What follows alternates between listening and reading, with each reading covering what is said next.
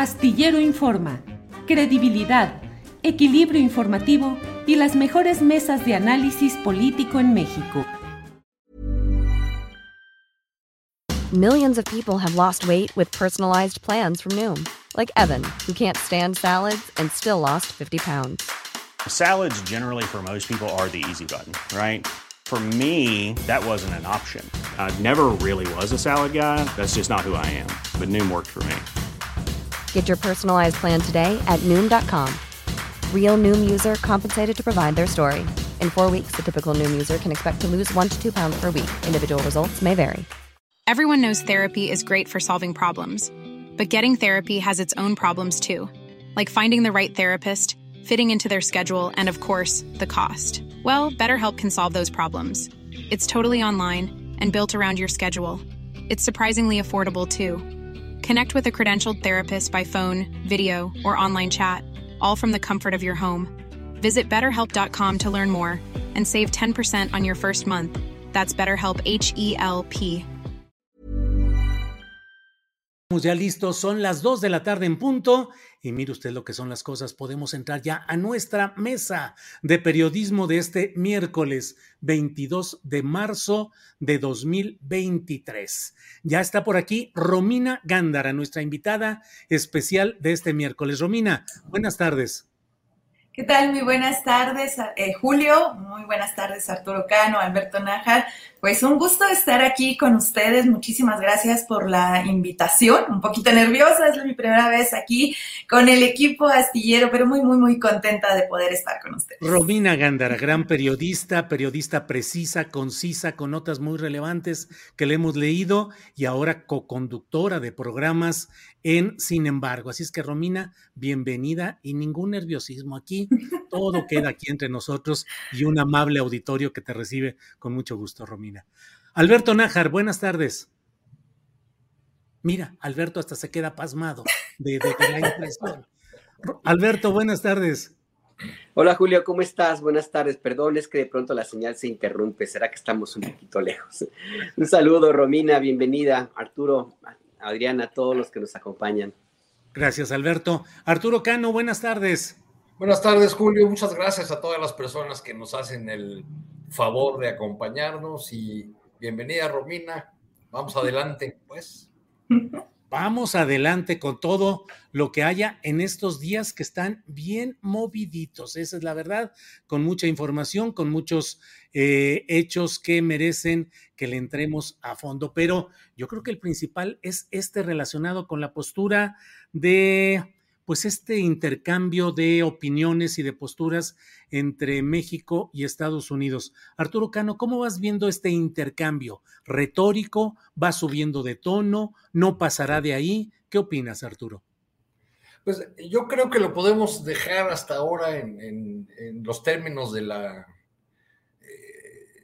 eh, de, una confrontación retórica, porque mientras se dan estos, este intercambio de, de frases, este intercambio eh, de, acusaciones, de señalamientos, pues siguen avanzando otros temas de la, de la relación bilateral que es tan complicada de por sí por esta vecindad. Este, y el presidente López Obrador pues ha mantenido esta, esta postura de rechazar eh, asuntos como el informe del Departamento de Estado, lo, que por otro lado es muy plausible. ¿no? Este, eh, Estados Unidos ha hecho este tipo de informes durante muchísimos años y son, se trata en realidad de instrumentos, de una herramienta para estar metiendo las narices y las manos en los asuntos de otros países, no solamente de México. Este, pero mientras eso ocurre, pues eh, de manera pragmática, la agenda del, presidente avanza eh, eh, pues en, asuntos como el tema migratorio y una colaboración plena con Estados Unidos, una suerte de alejamiento de, respecto de China, este, en fin, en varios asuntos que, tienen que ver con los intereses y y las pretensiones de, Estados Unidos.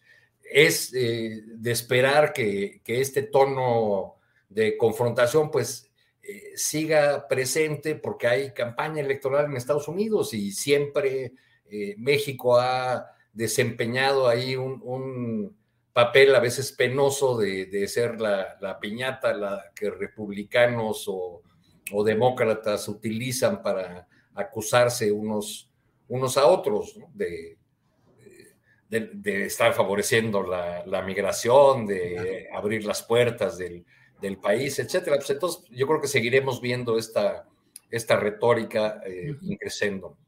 Bien, Arturo. Eh, Romina, ¿cómo vas viendo este intercambio de opiniones, Departamento de Estado? El presidente dice, es un bodrio, que por cierto dijo que lo viéramos el significado y el bodrio es un caldo hecho una sopa hecha de, restos de verduras, de cosas eh, alimenticias o una cosa mal hecha, mal elaborada. Dice el presidente, es un bodrio el informe del departamentito del Departamento de Estado. Y de Estados Unidos también viene la metralla retórica fuerte. ¿Cómo ves, Romina? Eh, fuego retórico, fuegos artificiales, decía hace rato el doctor Meyer, o puede esto abrir la puerta a una mayor injerencia de Estados Unidos en procesos políticos como el sucesorio. Romina. Bueno, pues eh, muchísimas gracias nuevamente. Yo coincido, coincido con la mayoría, yo creo que todos, eh, al menos muchos que han hecho análisis, eh, coinciden. Este tipo de declaraciones se vienen dando en los contextos electorales. Hay que recordar que el discurso de muchos políticos de Estados Unidos, principalmente del ala conservadora de Estados Unidos, van muy enfocados a ver, eh, por ejemplo, en México, eh, con políticas en contra de la migración y también con políticas que pues pongan a México como los malos. Hay que recordar que también detrás de muchos de estos discursos viene estas iniciativas que han estado empujando, al menos desde el 2011, algunos políticos conservadores de Estados Unidos, de tener una mayor injerencia en México, declarando a los cárteles de la droga mexicanos como organizaciones terroristas. El debate y este discurso se empezó a,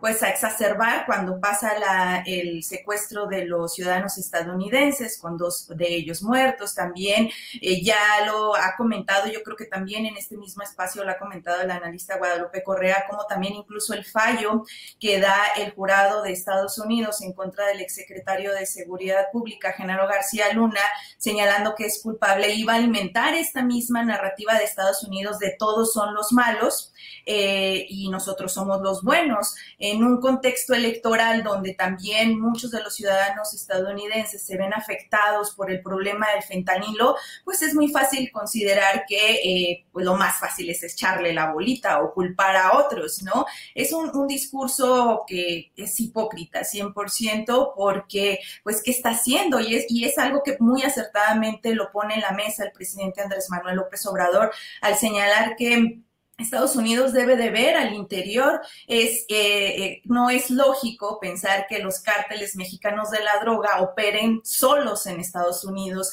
Estados Unidos es uno de los mayores consumidores o que tiene mucho consumo de droga, entonces no llega la droga por, por telepatía o no son los cárteles de la droga mexicanos magos, para poder operar o que nunca eh, tengan la cooperación. Digo, sería muy complicado pensar que no tengan cooperación o que no haya corrupción en las estructuras de policíacas e incluso de justicia en Estados Unidos para que ellos tengan una expansión. El cártel de Sinaloa es uno de los que ha tenido una gran expansión, al igual que eh, la expansión que ha tenido el cártel de Jalisco Nueva Generación. Entonces, si lo ponemos en un contexto político, pues sí, es muy fácil decir, bueno, México eh, no solamente no, eh, los cárteles no son controlados, sino miren, ya tenemos un secretario enjuiciado y con un fallo diciendo que allá ni siquiera pueden controlar a los cárteles, hay que hacer políticas más intervencionistas.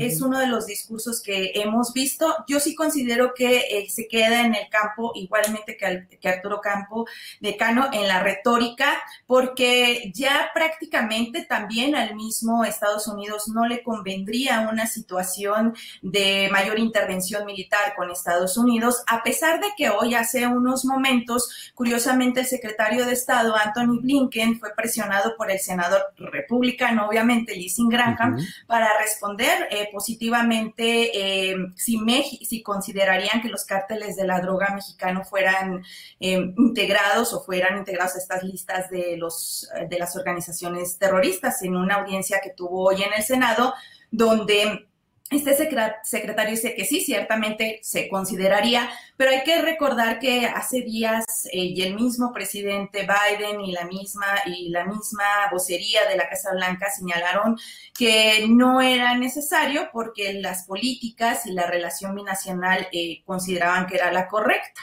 Entonces, pues vemos que sí son, eh, sí es parte del discurso que está teniendo Estados Unidos y me parece acertado que el presidente tenga que en México veamos una narrativa muy diferente a lo que veíamos en otros gobiernos, en los que se les abría la puerta. Felipe Calderón le abrió las puertas a las agencias estadounidenses para meterse a las cocinas. Hay que recordar Rápido Furioso, Plan Mérida, y al menos en el tema de la narrativa del presidente que va en la misma línea, lo dijo el domingo pasado, hay que defender la soberanía, México es un país soberano, hay que defenderla.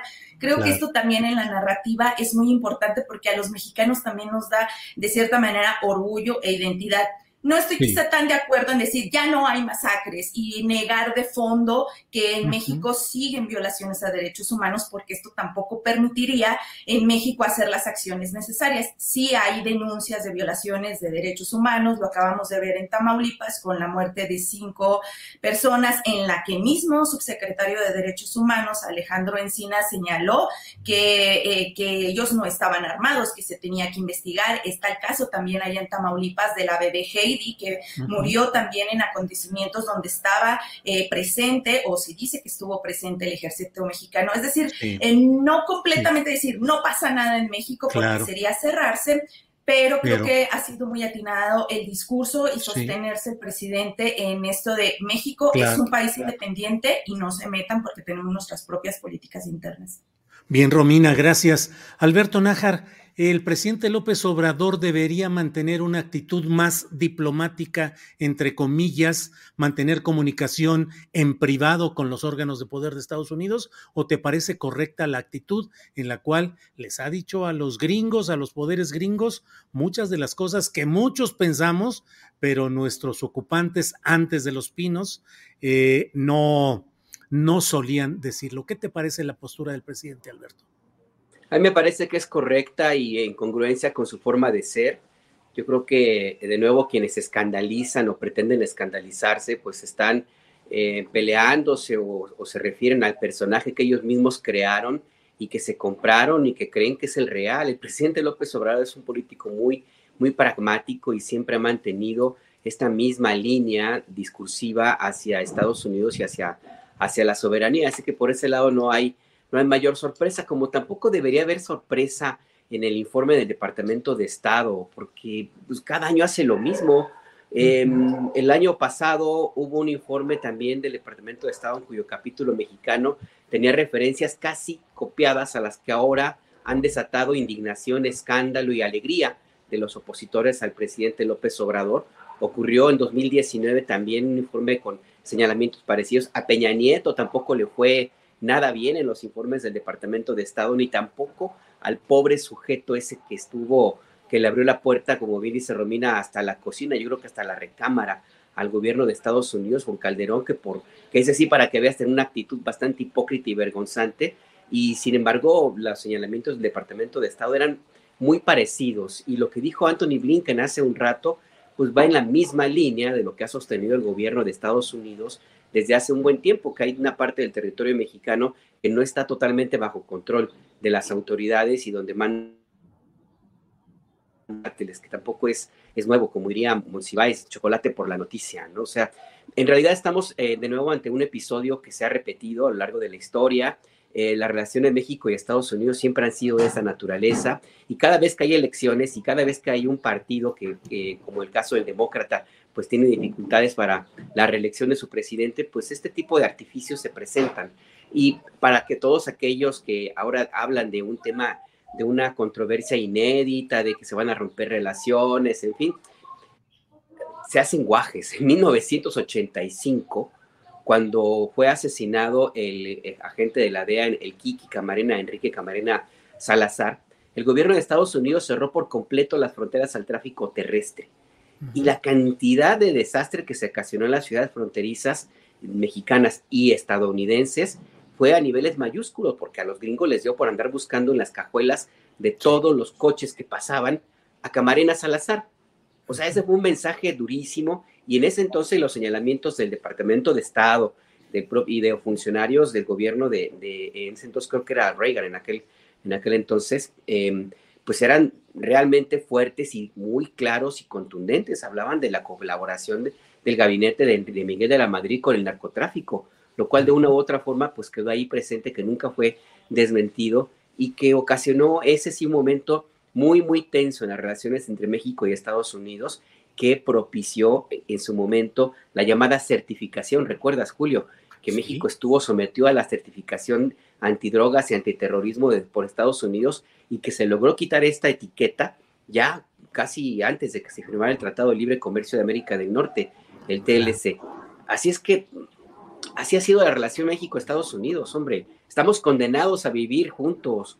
O sea, es una relación amor-odio que ha existido toda la vida. Y con esto cierro presidente que no sea anti-yanqui, pues difícilmente puede ser presidente, elegido presidente mexicano. Forma parte de la maleta que tiene uno que, que tienen que ofrecer para ganar las elecciones. Y eso aquí en Centroamérica, donde quieras, Julio. Bien, Alberto, gracias.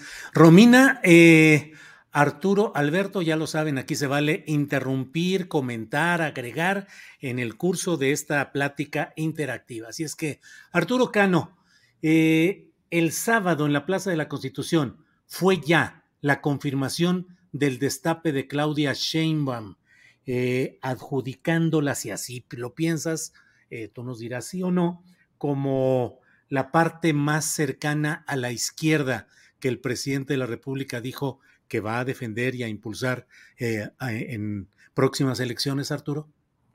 Pues estoy de acuerdo con el doctor Meyer que no lo fue, más bien fue la no confirmación de Marcelo, ¿no? Pero si lo ves así, la no confirmación de Marcelo. Pues eh, me parece que el retrato que, dibujó el, presidente, pues aleja eh, un tanto al, canciller, que a todo esto, eh, en medio de declaraciones de Blinken, de visitas oficiales de Kerry, de guerra desde el Congreso de Estados Unidos, uno, se pregunta, pues, ¿dónde anda el canciller? ¿Dónde está? No, no, no, no se ve. Bueno, pues a lo mejor Arturo anda tratando de evitar llegar a acuerdos de los que luego lo balconean Pompeo y Trump, que lo han señalado como alguien sumiso en algunas negociaciones y muy proclive a los intereses de Estados Unidos. Así lo han dicho en declaraciones y en libros algunos de estos personajes. Sí, en los, en los corrillos de las tertulias políticas se dice que Marcelo Ebrard ya es candidato de un partido político, ¿no? Del Partido Demócrata. Este, un poco en broma, un poco en serio.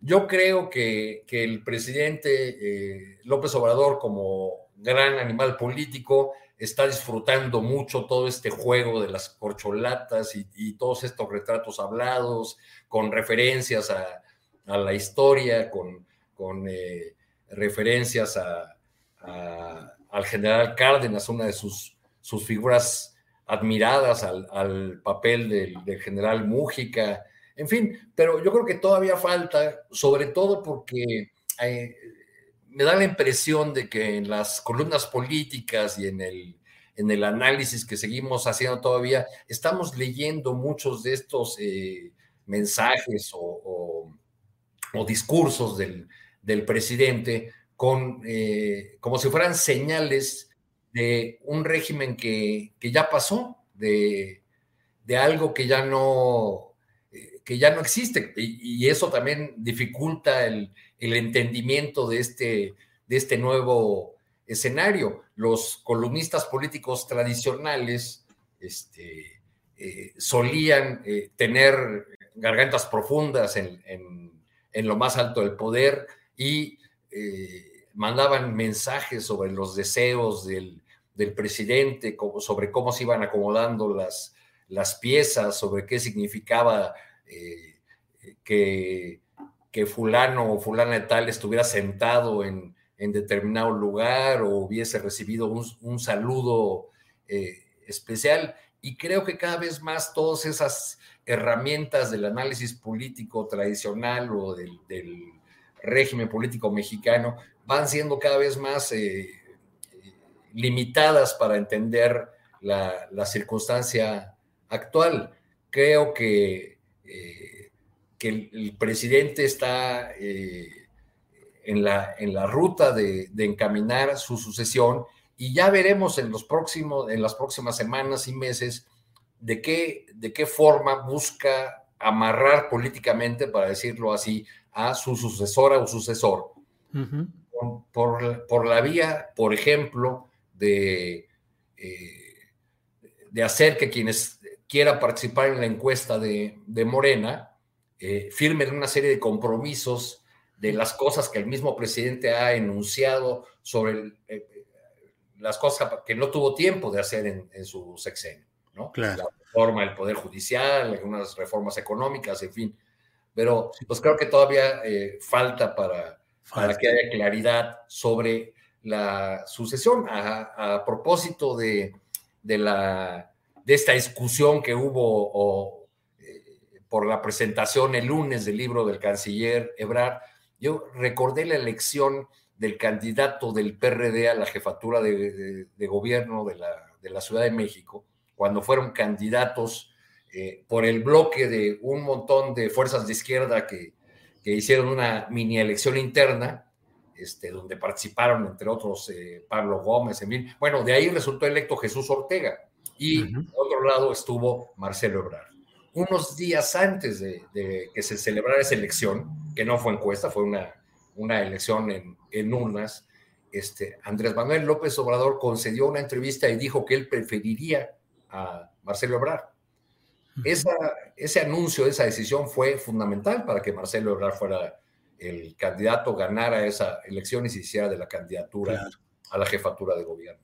Bien, Arturo. Eh, Romina, eh, ¿cuál es tu lectura de lo sucedido el sábado en la Plaza de la Constitución? Las palabras del presidente significan una eh, no confirmación, como dice Arturo, una no confirmación o acaso una virtual exclusión de Marcelo Ebrard. ¿Crees que por el otro lado eh, el sentido de lo que dijo el presidente ubica o perfila más a Claudia Sheinbaum y Adán Augusto se queda volando por ahí. ¿Cómo lo ves, Romina? Tu micrófono. Tu micrófono. Sí, creo que Adán Augusto últimamente, digo, salvo por todos estos episodios que tuvo en semanas anteriores de varias declaraciones polémicas que se mantuvo en los medios de comunicación, ahora ha estado, ahora sí, muy bajo perfil. Creo que eh, las lecturas de confirmación, por así decirlo, de Claudia Sheinbaum se dieron, yo creo que a partir de cuando el presidente menciona esta parte de que quien vaya a llegar en el 2024 le va a dar continuidad a la cuarta transformación, pero creo que la lectura tendría que ser un poco más amplia. Siento que se dio esta lectura porque en muchos cafés políticos o columnas políticas o en el ambiente político y quienes han seguido las carreras tanto de la jefa, actual jefa de gobierno Claudia Sheinbaum como de Marcelo Ebrard, pues ubican mucho más apegada a la jefa de gobierno actualmente con el proyecto de la cuarta transformación, más apegada al presidente Andrés Manuel López Obrador, mientras que vemos, por ejemplo, al canciller Marcelo Ebrard, que incluso hasta se ha mencionado que ni siquiera estaba adscrito o, inscrito en, Morena. Creo que tendría que ser el análisis muchísimo más profundo de quienes sí puedan estar eh, muy apegados ahora a la cuarta transformación o incluso repitiendo parte del discurso, sino que el presidente, como bien acaba de mencionar Arturo Cano, es un animal político que por suerte eh, eh, no puede puede esquivar todos estos intentos de los conservadores, de las marchas, de demilitarlo. Pero ¿qué otro personaje de este calibre puede llegar a la presidencia que no sea tan atacado por parte de, los conservadores. Creo que ese es un punto que hay que tomar muchísimo en cuenta y cuáles serían las ventajas y desventajas de cada uno de los candidatos, de los aspirantes, perdón. Creo que el presidente eh, cuando habla de darle continuidad al proyecto, más allá de hablar de destapar o confirmar o no confirmar, sería, yo lo veo como un compromiso de que quien se quede tiene que darle continuidad al proyecto por porque de lo contrario,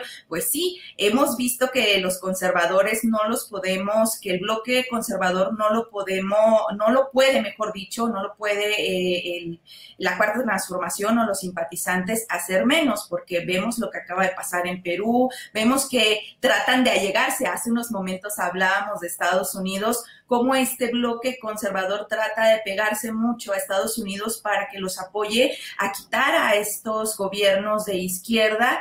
Eh, hacerle pues la vida de cuadritos, diciéndolo colequialmente, a, gobiernos de izquierda, lo vimos con Lula, lo hemos visto con, lo vimos con Pedro Castillo, lo, lo que pasó con Pedro Castillo.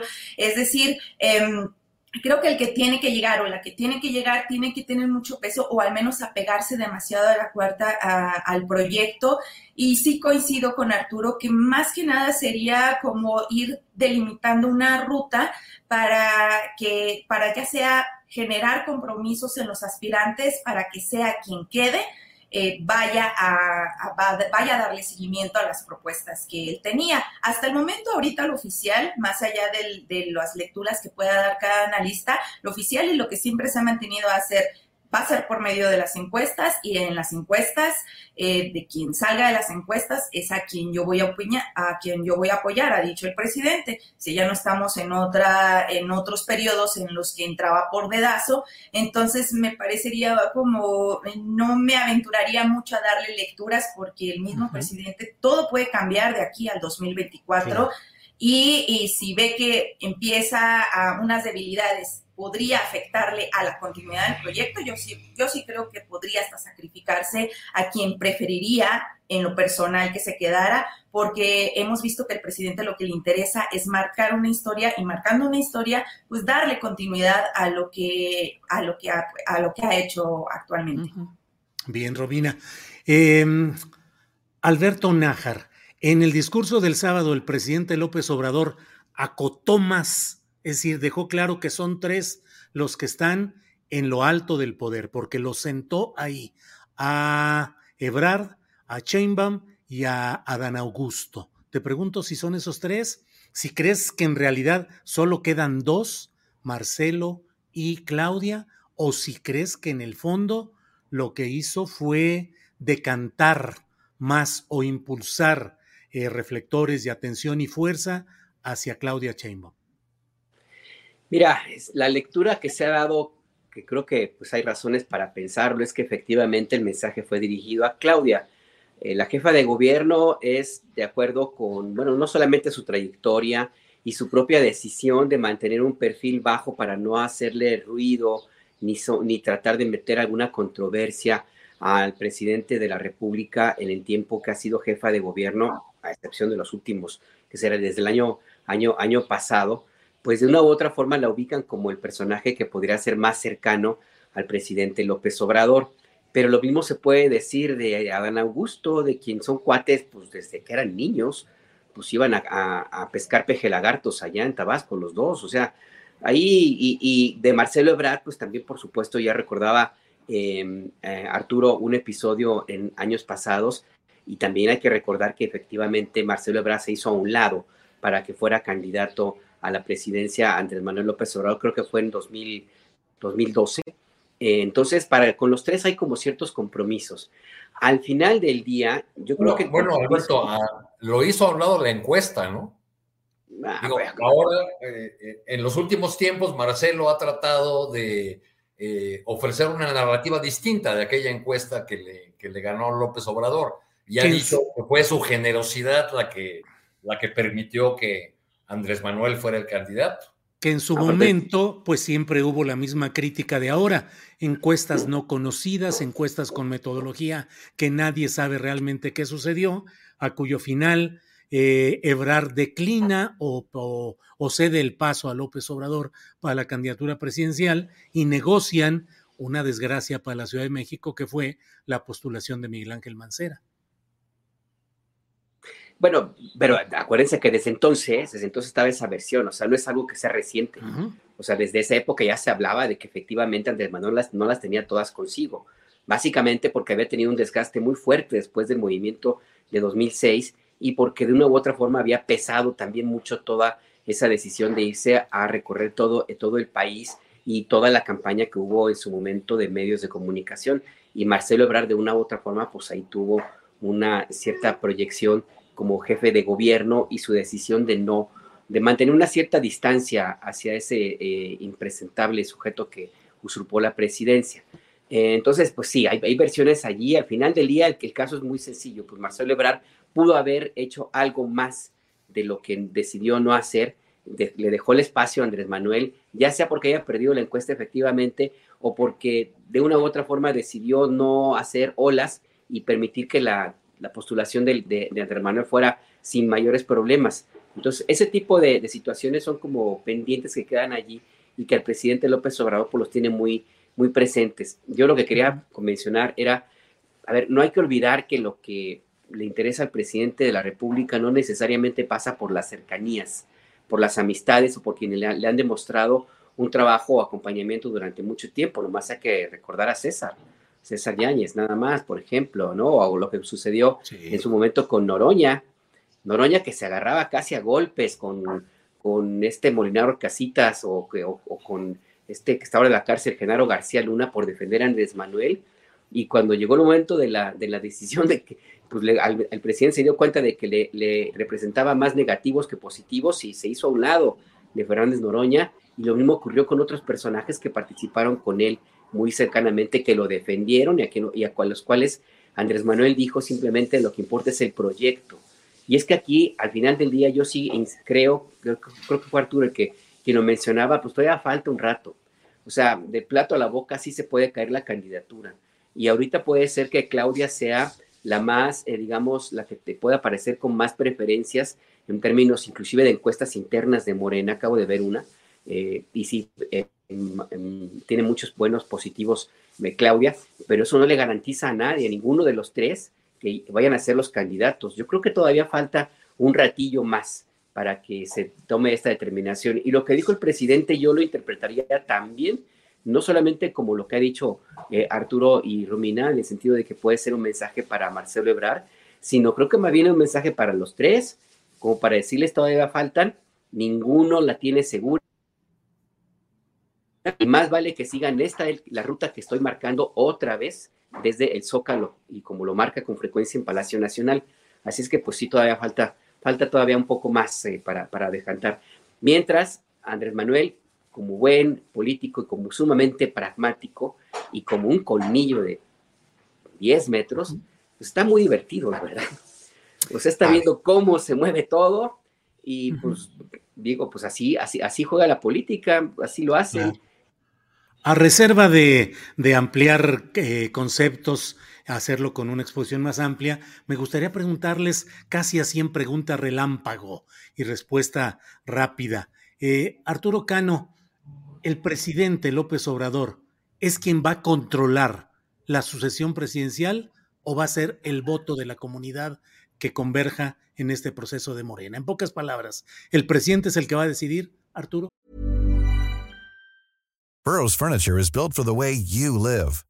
From ensuring easy assembly and disassembly to honoring highly requested new colors for their award-winning seating, they always have their customers in mind. Their modular seating is made out of durable materials to last and grow with you. And with Burrow, you always get fast, free shipping.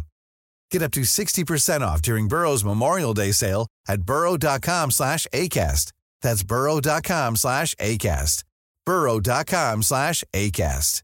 I'm Sandra, and I'm just the professional your small business was looking for. But you didn't hire me because you didn't use LinkedIn Jobs. LinkedIn has professionals you can't find anywhere else, including those who aren't actively looking for a new job, but might be open to the perfect role, like me. In a given month, over 70% of LinkedIn users don't visit other leading job sites. So if you're not looking on LinkedIn, you'll miss out on great candidates like Sandra. Start hiring professionals like a professional. Post your free job on linkedin.com/people today. Va a tener un gran peso en la, en la decisión.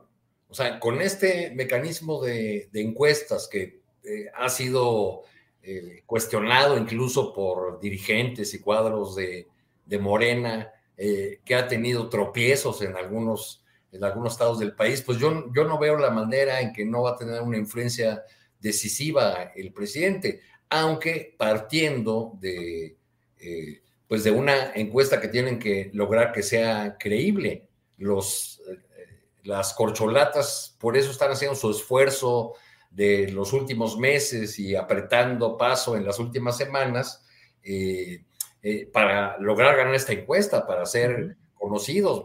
Marcelo lleva muchos años en, muchos más que Claudia en, los reflectores eh, nacionales, quizá en algunos lugares sea más conocido. Y en, los, últimos, en los últimos tiempos yo he visto que, que del lado de Chainbound se ha optado por eh, un, un, discurso que le acerca mucho e incluso a veces hasta una reproducción casi literal de las palabras del discurso del presidente López Obrador, eh, creo yo que en el afán de, mostrar que ella significa la continuidad, este, me parece un tanto excesivo que utilice las mismas expresiones a veces que, el presidente, porque puede resultar chocante para algún sector de la población, porque la verdad es que López Obrador, pues solo hay uno. Entonces es complicado construir una figura política o alimentar su crecimiento a partir de, de esta idea. Pero Marcelo Ebrard ha, optado por lo contrario, por construirse una imagen de político de centro, eh, eh, de, político que es eh, no solo bien visto, sino incluso apoyado por algunos sectores o personajes que el presidente considera sus, sus adversarios. Creo que ahí también está pisando terrenos pantanosos. Ahora que mencionaste, Julio, a Miguel Ángel Mancera, esa decisión de, Marcelo Ebrard, pues hay que recordar que los tropiezos en la carrera política de Marcelo Ebrard han sido siempre por sus propios errores. Uno fundamental fue la, selección de Miguel Ángel Mancera. Así es, Arturo. Eh, Romina, Romina Gándara, ¿qué opinas? ¿Crees que el presidente de la República va a ser quien decida eh, la sucesión o crees que eh, dejará libre el juego para que sea realmente una encuesta genuina la que defina esto, Romina. Yo considero que el presidente es, eh, como ya lo mencionamos, es un, todo un animal político que ni siquiera eh, eh, tiene la capacidad y tiene la inteligencia para ni no considero que pueda hacer un dedazo como se, se, conoce, pero sí creo que tiene la capacidad y la manera de hacer política de una manera tan eficiente que sí puede acomodar las piezas y generar las condiciones para que llegue a quien le interesa. Quizá no eh, decir, yo no imponerlo, pero sí hacer las cosas de tal manera, eh, manejar las situaciones, la política, los discursos, la narrativa de tal forma que eh, pueda llegar quien a él le interese y quien él considere que vaya a darle continuidad a su, a, su proyecto sin que tenga que interferir directamente. No sé si, si me explico. Es como cuando le decían a las mujeres antes que cásate y eh, que tome alguien decisión y que piense que él las decidió, pero tú, eh, tú tuviste, generaste como esas condiciones. Además hay que recordar que la inercia que tiene el presidente es muy fuerte.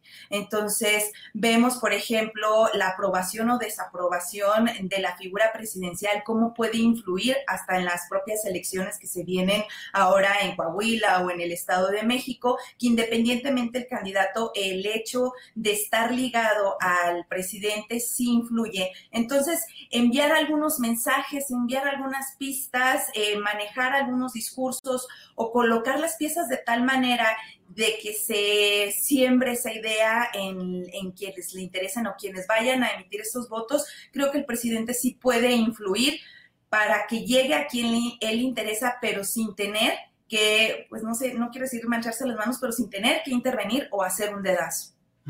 Bien, Romina. Em, Alberto Nájar, ¿qué opinas? El presidente va a ser con unas suertes o maniobras o estilo diferente, pero a fin de cuentas su voluntad va a ser la que rija la próxima candidatura de la 4T a la sucesión o crees que se realice una genuina consulta y que se deje a libre juego de la comunidad proclive a la 4T? Alberto. Mira, no se entiende la sucesión de 2024 sin Andrés Manuel López Obrador es imposible separarlo. Y a lo mejor el presidente no lo va a decir en discurso, y sí va a dejar a, la, a, a las eh, simpatizantes del movimiento político que encabeza a que tomen la decisión, la decisión que él mismo, pues de una u otra forma, está influyendo, porque pues es, no, no podemos decir que es el gran elector, pero no podría haber candidata o candidato si el presidente López Obrador no está de acuerdo o manda mensajes en, en desaprobatorios hacia quien supuestamente se pueda llegar a elegir por parte de la militancia. La militancia, y ese es un problema del movimiento político que, que está ahora mismo en el poder y que por eso es una, creo yo, una de sus razones que la pone en riesgo como un proceso, un movimiento que realmente trascienda a 2024 porque se ha construido alrededor de los deseos o de lo que interpretan que son los deseos del presidente López Obrador. Y creo que eso, eso es algo, algo que tiene que analizar dentro de Morena y, y, los aliados, porque Andrés Manuel se va en septiembre del 24 y quien llegue, la que llegue o quien llegue, pues no va a heredar por osmosis todo el respaldo que tiene el presidente, ni por supuesto, como bien dijo Arturo, pues eh, Andrés Manuel nomás hay uno.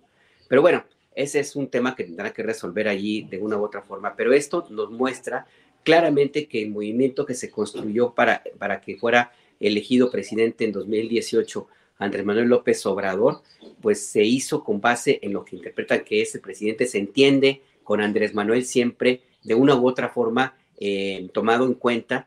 Y por supuesto que en este proceso de elegir a la candidata o al candidato en 2024, 2023, que es cuando se elige pues en octubre a, a los candidatos presidenciales, pues no se entiende sin Andrés Manuel, o sea, es uh -huh. obvio que va, que va a participar, o sea, sin Andrés Manuel no habría ni candidata ni candidato.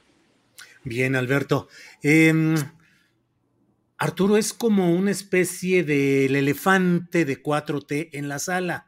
Todos los centramos en los tres que están en el presidio. Eh, Adán Augusto, Claudia y Marcelo. Eh, Ricardo Monreal creo que su condición es bastante difícil. No pudo ni siquiera marchar con la gente en esta ocasión y creo que eh, francamente está muy fuera del radar real de la política sucesoria. Pero Fernández Noroña, un personaje que no está, desde mi punto de vista, en el ánimo de Palacio Nacional. Un personaje que, sin embargo, ha ido creciendo en popularidad en encuestas, que ha ido eh, construyéndose su propio caminito, pero sin embargo, como que no es tomado en cuenta como un candidato firme eh, o precandidato firme en este proceso del que hablamos. ¿Por qué será, Arturo? ¿Cuál es tu explicación? Y si tienes una idea de por qué hay esa especie de exclusión o rechazo en círculos altos del obradorismo hacia Fernández Noroña. Yo creo que le... Eh que la, la, primera explicación podría ser que el, el tono y el estilo de, de Fernández Noroña eh, como opositor eh, resultaba chocante para, para, muchos militantes de, del, del, PRD primero, luego de, de Morena. Este, nunca lo, lo, consideraron como parte de, eh, digamos, de su de su ejército, de, de, las filas de leales, de las filas de, de personas confiables. Tuvo un papel eh, más o menos relevante por ahí de 2004 en el, en el, PRD. Yo lo recuerdo en el Congreso eh, que, que, hizo el PRD para afrontar la crisis provocada por los videoescándalos. Eh, Noroña fue el presidente de ese Congreso.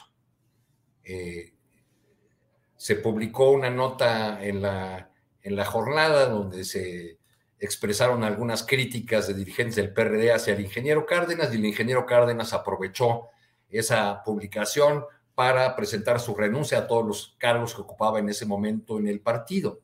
Noroña era el presidente de ese, de ese Congreso. Salió el ingeniero Cárdenas en medio de gritos de obrador, obrador, obrador. De esa manera despidieron en el PRD y ojo, la mayoría de los que gritaron eso eran militantes de la corriente nueva izquierda, es decir, chuchos. Uh -huh. eh, y, y, este, y bueno, ya una vez fuera el ingeniero Cárdenas, eh, tomó la, la palabra el, el, el exgobernador, este, ¿cómo se llama el gobernador de, de Michoacán, que ahora este, es diputado? Leonel Godoy.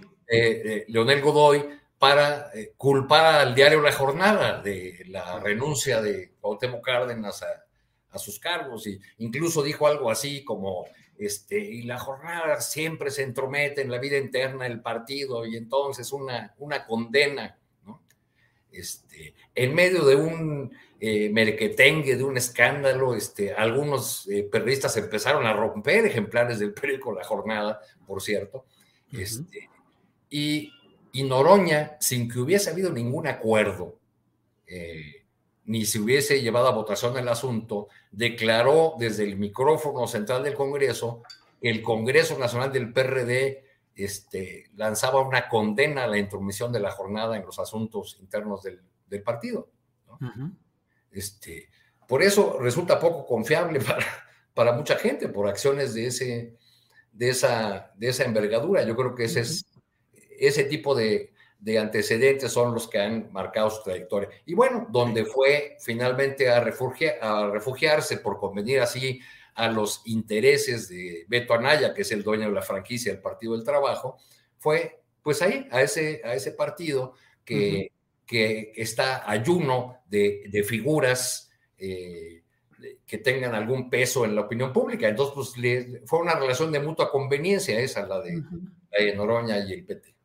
Bien, Arturo. Romina, eh, recuerdo que en alguna ocasión leí que el, quien había sido secretario particular del general Lázaro Cárdenas, años después del momento de la sucesión en la que quedó Ávila Camacho, platicaba con el propio general Cárdenas y el general Cárdenas le decía, ¿se imagina usted, a su secretario particular, eh, cómo hubiera sido el general Mújica en sus reacciones frente a algunas decisiones que había que tomar en consonancia con Estados Unidos. Le decía, era un hombre de una eh, facilidad retórica explosiva, algo así lo decía.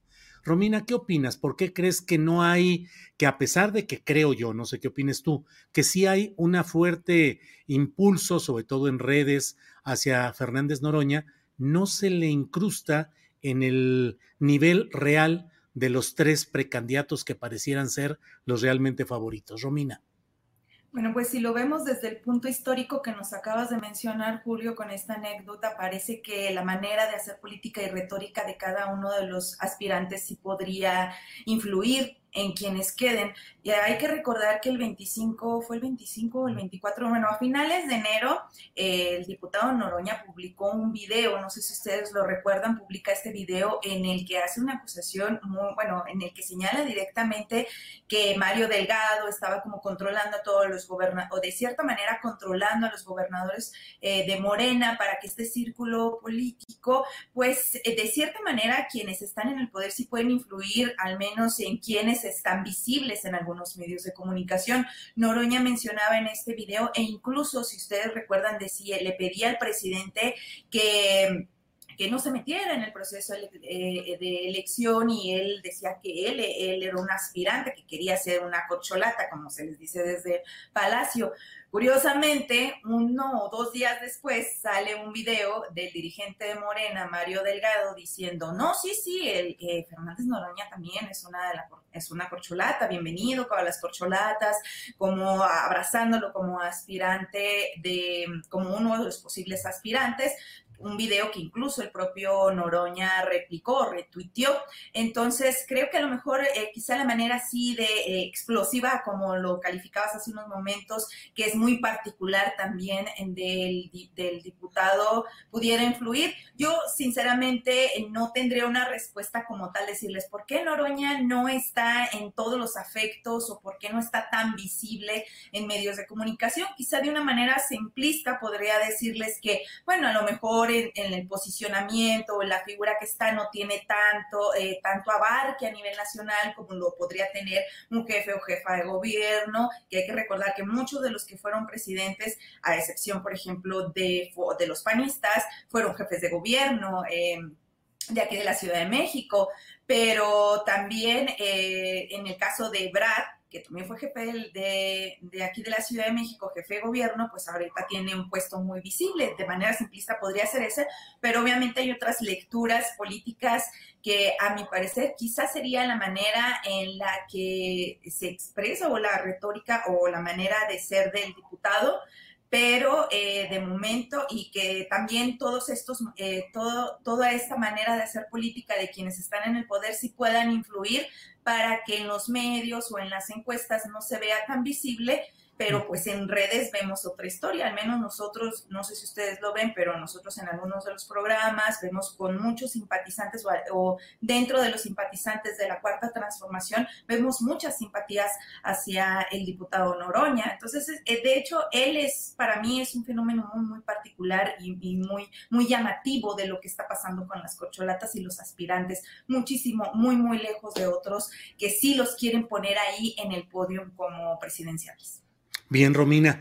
Em, Alberto, ¿qué opinas de este tema de Fernández Noroña y por qué no está entre los sentados, no a la diestra, sino tras la figura del señor presidente? Alberto. Mira, porque para ser candidato presidencial no nada más basta la retórica, o sea, se necesita tener otros elementos que pues que son necesarios y de, pragmatismo político muy, muy claro y muy abierto. Andrés Manuel López Obrador sí es un, personaje, un político con, con, mucha, mucha retórica, que tiene mucho, un discurso muy contundente, pero también se ha cuidado de hacer las alianzas necesarias para garantizar una cobertura en sectores que no necesariamente simpatizarían con una propuesta política como la que él, él encabeza, pero que sí necesita, los necesita si quisiera, si quiere gobernar. Lo vimos en Ciudad de México cuando hizo una alianza con Carlos Slim y con otros grupos constructores que de una u otra forma pues se beneficiaron, los Danos, por ejemplo, los Danos que son los que han construido un montón de, edificios de multifamiliares en Ciudad de México, eh, que estuvieron también en, la construcción del segundo piso. Y lo vemos en el movimiento político que construyó para que él, lo, para que lo acompañara en 2018 Allí estuvo, han estado presentes desde empresarios hipercontrovertidos como este vulgar que se llama Salinas Pliego, hasta por supuesto eh, otros personajes de otros partidos políticos, Carlos Slim, eh, gente del Consejo Mexicano de Negocios, en fin. Para, para llegar a esos niveles de política sí es importante que le caigas bien a los electores, a una parte de los electores, pero tienes que mandar los mensajes adecuados de que vas a tener eh, participación de otros eh, grupos de la sociedad y del empresarial y de la política que no necesariamente eh, coincidan con tu retórica, pero que los ocupas para gobernar un país. Entonces, yo creo que por ese lado ahí es importante, es un, tema a tomar en cuenta. Y ahí, si se fueran al encuestómetro o a la popularidad, pues Noroña tiene mucho respaldo. Yo le comentaba hace un rato que veía, vi una encuesta que al parecer se hizo dentro de Morena, y Fernando Noroña parece muy bien calificado. Nada más se la pasé a Adriana, pero bueno, para que si la quieren luego en, la medida de lo posible, porque tiene derechos de autor eh, Julio. Pero esta, esta encuesta que hizo una compañía que se llama Factométrica, eh, dice, y nada más leo una, una pregunta, la primera. Antes que se lo mencionara, usted ha escuchado hablar de las siguientes personas y en porcentaje. Claudia Sheinbaum, 91%, Marcelo Ebrard, 90.4%, Ricardo Morreal 80.1 y Gerardo Fernández Doroña 78.6% y el último Adán Augusto López con 68.5. O sea que dentro de grupos de Morena y del movimiento político que, que participa, que hace la 4T, pues tiene muy buenos bonos eh, Fernández Doroña. Para otros elementos y sectores necesarios para gobernar un país, quién sabe si los tenga. A lo mejor esa es una explicación, yo creo, Julio. Bien, Alberto. Eh, ya estamos en la parte final del programa, son las 2 de la tarde con 52 minutos.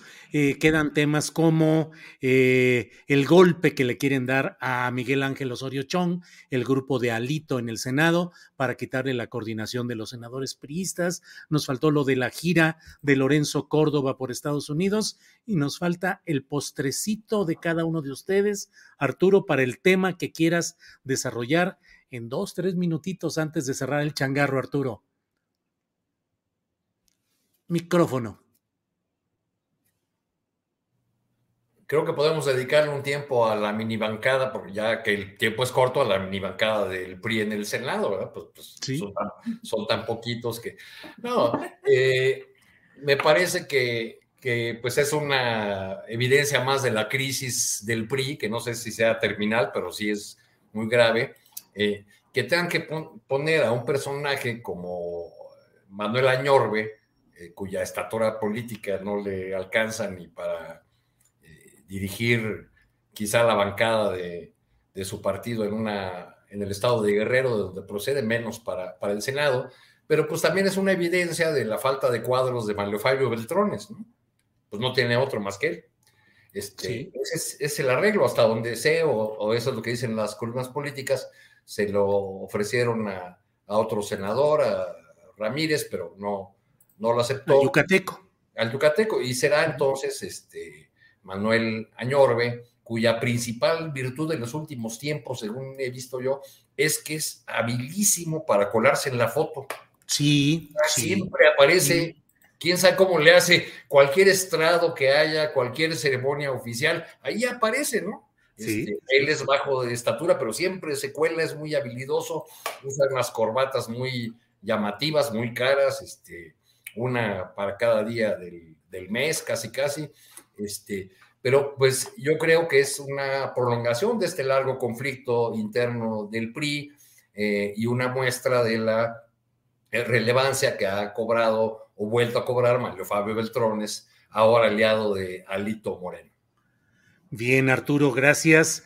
Eh, Romina Gándara, postrecito, lo que desees, el tema que quieras de los que hemos enumerado o lo que quieras, invitación, reflexión, suspiro, lo que quieras, Romina. suspiro, suspiro porque nos vean en la noche también. Sí, a las 10 de la noche estás con Pedro Mellado, gran periodista igual que tú, Romina. Sí, yo nada más eh, para abondar, porque también eh, había preparado algunos numeritos de, la caída, bueno, no de la caída, pero sí de hablar del PRI. Eh, hay que recordar que las diferencias que tiene Osorio Chong con, con Alejandro Moreno, pues vienen desde el 2021, cuando se empieza, cuando el PRI pierde muchos, muchas gobernaturas y este ha sido una de las principales reclamos que se le ha dado a Alejandro Moreno. Yo diría que se queden ahí, pues que dejen que se quede, que su grupo se quede con el PRI total, eh, ya para que termine, como buen capital, que termine de hundir su barco, porque es muy importante ver, eh, yo sí quizá puede ser muy aventurado decir que sí está como casi en etapa terminal, porque al PRI le quedan tres estados, le queda Estado de México, le queda Durango y le queda Coahuila. Y en las actuales elecciones que, que en las que se disputa la gubernatura de Coahuila y del Estado de México, pues todo indica que el PRI va a perder el Estado de México. Y si los ponemos en un territorio de ciudadanos gobernados, pues imagínate un partido que en su momento fue hegemónico y que ahora está a casi nada o ya está por perder el estado más poblado de México, con una población de 16 millones de ciudadanos. Em, entonces, imagínate, eso, eso si se, si se comprueba, bueno, si se llega o se materializa este escenario que nos muestran las encuestas, que Morena eh, va a quedarse con la joya de la corona, que sería el Estado de México, estamos hablando que el PRI se quedaría con dos entidades, con unas, eh, con Coahuila, que tiene una población de 1.832.000 y con Durango, con una población de 3 millones. Es decir, del partido que fue en un momento hegemónico, se quedaría eh, gobernando a 4 millones en esos dos estados lo que quiere decir que incluso hasta Movimiento Ciudadano que viene metiéndose en el carril tendría muchísima más población gobernada que el propio PRI, porque actualmente Ciudadano hay que recordar que está gobernado por en Jalisco y Nuevo León, y si juntamos la población de esas dos entidades estamos hablando de casi eh, de más de 14 millones, casi el mismo número que gobiernan las cinco entidades de Partido Acción Nacional, que apenas eh, tiene también una entre las cinco entidades que gobiernas también ronda por los 16 millones. Es decir, quedar casi, casi, si lo vemos en, estos términos de la, de la población gobernada, irse a, los últimos lugares, para mí sí es una caída, caída libre y yo lo que diría, pues sí, ya dejen que el señor Alejandro Moreno se quede con ese grupo. Creo que lo interesante y lo que habría que ver a, a continuación es esos actores del PRI que han estado incrustados por tantos años, que tienen poder en el PRI, a dónde van a migrar y qué van a estar haciendo cuando migren. Ya tenemos, por ejemplo, en Coahuila a al candidato de Morena, que siempre fue priista, ahora lo vemos como candidato Morena, ¿qué va a pasar con aquellos priistas que quieran saltar del barco? ¿A dónde se van a ir? ¿Y qué van a hacer en esos partidos a los que se quieran ir? Porque no creo que todos quieran irse al PAN o a, o a otro partido o institución política. Bien, Romina, gracias. Em, Alberto Nájar, para cerrar, postrecito, por favor. Mira, pues yo, con, respecto al PRI, pues es, ya, recuerdo, y aunque suene como de nuevo que lo, que lo repita, pero acuérdense que los dinosaurios evolucionaron, ¿no? Entonces ahí están, tienen garantizada nada más por una cuestión de selección natural, los priistas van a seguir ahí vivitos y coleando de una u otra forma, pero ahí, ahí van a andar. Yo me quisiera referir al tema de la gira de Lorenzo Córdoba en Estados Unidos, Julio. Em, se reunió con el subsecretario del, Departamento de, Departamento de Estado para Asuntos del Hemisferio, Brian Nichols, lo cual se puede interpretar pues, como una visita diplomática que tiene que ver eh, eh, con la autoridad este, del gobierno estadounidense. Em, es hasta predecible que lo haga y más en esta coyuntura. Pero lo que no podemos hacer a un lado, y me parece que ojalá tengamos tiempo después para masticarlo y ver cómo resulta, es la reunión que va a tener hoy mismo con Luis Almagro, el jefe de la OEA. Luis Almagro es un personaje nefasto, es un personaje que está pidiendo a gritos que se le abra la puertita, la que sea, para poder meterse en el proceso electoral de 2024. Y ya Lorenzo Córdoba fue y se lo dio, simple y sencillamente, porque no va a ir a decirle, a, presentar un informe de, labores de lo que hizo en, el INE, eh, va a ir a hablar, pues imagínense nada más la cantidad de tonterías que va a ir a decir allá Lorenzo Córdoba, y que va muy en la misma línea que han seguido los opositores al, gobierno del presidente Andrés Manuel López Obrador. Si había alguna duda de que Lorenzo Córdoba era un árbitro vendido, pues con la visita a Luis Almagro lo está confirmando y va a pasar a la historia justamente como con esa etiqueta, no se la va no se la va a poder quitar. Yo creo que le faltó ahí, yo creo que lo hizo a propósito también. Está ya muy claro que está alineado con un proyecto político que se sabe perdido en la contienda interna en 2024 y que le está apostando por desprestigiar el resultado de, de, la elección presidencial con la esperanza de que quien llegue sea uno obligado a negociar políticamente con la oposición cualquier cosa que se le pueda llamar a la oposición, pero dos también a abrir la puerta a un movimiento más amplio que ya metió las narices en Perú, las metió las narices en Brasil, metió las narices en, Venezuela y pues en, Argentina. En fin, esa derecha en la, cual ha, militado eh, la oposición mexicana y de la cual Poloneso Córdoba se ha desnudado el día de hoy como un, abierto participante de ese grupo político que quiere el retorno de los privilegios para unos cuantos. Entonces, pues a mí me parece pues, desafortunado por un lado que el presidente del INE vaya a tocar esa aduana, porque insisto, no le va a presentar un informe, ni le va a llevar una, un tequila o una, un, caldito o algo, no. Va a ir a hablar mal, mal de lo que ocurre en México con, con base en la misma línea de los opositores de la 4T y por lo tanto lo que está haciendo es servir como tonto útil para que se abra la puerta a una intervención diplomática, no diplomática, pero sí de mucho ruido de la derecha transcontinental que, insisto, lo único que está esperando es que se le abra una puerta todavía más, a más allá de la que le abrieron ya los Claudios X, los Jorge Castañedas, los impresentabilísimos como este Felipe del Sagrado Corazón de Jesús Calderón Hinojosa. Ahora ya tiene hasta casi patente de oficialidad, lo que puede eh, ser un intento de intervención en la elección presidencial del 24 de julio. Alberto, pues muchas gracias. Coincido en todo. Eh, también desde el principio del programa dije que hoy en la noche haré la videocharla astillada sobre ese, sobre ese tema. Lorenzo Córdoba, alta traición, porque de verdad que es una alta traición a su función institucional y sobre todo a los intereses nacionales, porque eso de ir a Estados Unidos a llevar la queja, supuestamente a delatar eh, las cosas equívocas que suceden en México y que están siendo procesadas por vías institucionales, es una alta traición a muchos asuntos. En fin, Alberto, pues muchas gracias. Arturo, Romina, Romina, que te llevaste la tarde aquí en las redes, todo mundo felicitándote, tú que estabas nerviosa al principio y los nerviosos ahora somos nosotros con tus análisis y con tu capacidad de expresar y de analizar todo esto. Romina, muchas gracias y buenas tardes. Tu micrófono, tu micrófono, tu micrófono. No, yo nomás voy a aprovechar así unos segunditos rápidos para invitarlos, obviamente, a, Pedro. La verdad es que es un placer. Yo extraño muchísimo horrores, extraño a mi compañera Dani Barragaña en las mañanas, pero es un placer compartir espacio con Pedro Mellado, con un análisis muy puntual, eh, con contexto muy amplio. La verdad es que sí, acompáñenos a las 10 de la noche en 10 al cierre. En sin embargo, claro. Romina, muchas gracias. Alberto Nájar, gracias y buenas tardes. Gracias, Julio. Un saludo a todos. Nada más recordarles que el Pentágono, por cierto, que hablamos ahora mismo de Estados Unidos, la semana pasada el Pentágono reconoció en un documento no desmentido que hay una madre nodriza en las estelas, en los linderos del, sistema solar que está enviando eh, naves para explorar a la Tierra. Y yo me pregunto si llegaran aquí a la alcaldía Cuauhtémoc, híjole, quién sabe qué iban a pensar de nosotros, ¿eh? Un mundo nos vigila, Alberto Nájar. Bien. Chao. Gracias, Alberto. Arturo Cano, gracias. Y buenas, tardes. buenas tardes, gracias por todo, Arturo.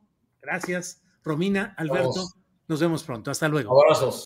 Para que te enteres del próximo noticiero, suscríbete y dale follow en Apple, Spotify, Amazon Music, Google o donde sea que escuches podcast.